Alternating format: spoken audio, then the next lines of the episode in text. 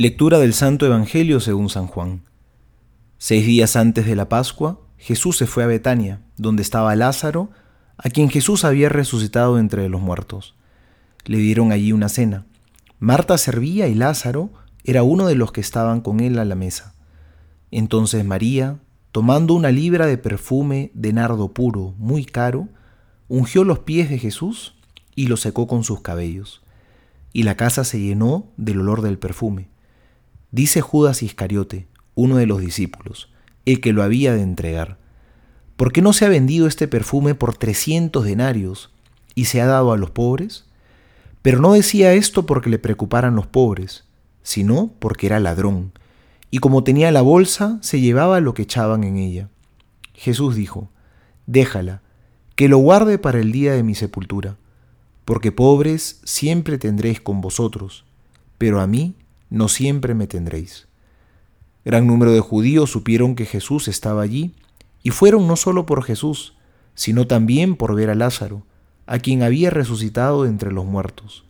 Los sumos sacerdotes decidieron dar muerte también a Lázaro, porque a causa de él muchos judíos se les iban y creían en Jesús.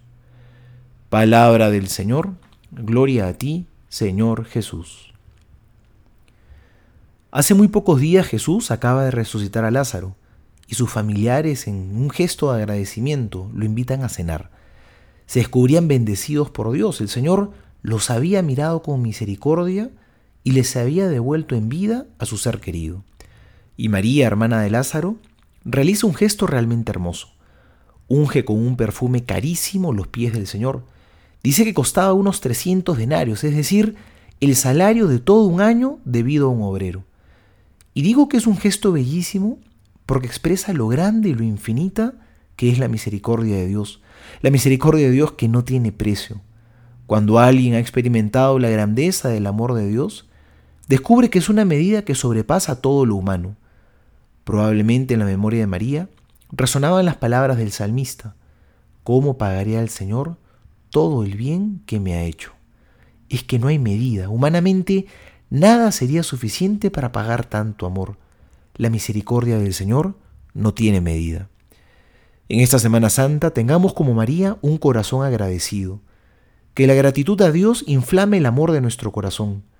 Ofrezcámosle también al Señor el agradable perfume de nuestras buenas obras, de nuestra caridad, de nuestra misericordia. Y que así como el perfume de María inundó con su fragancia toda la habitación, que nuestras buenas obras, también inunden con su fragancia al mundo entero, que inspiren con su aroma a todos nuestros hermanos.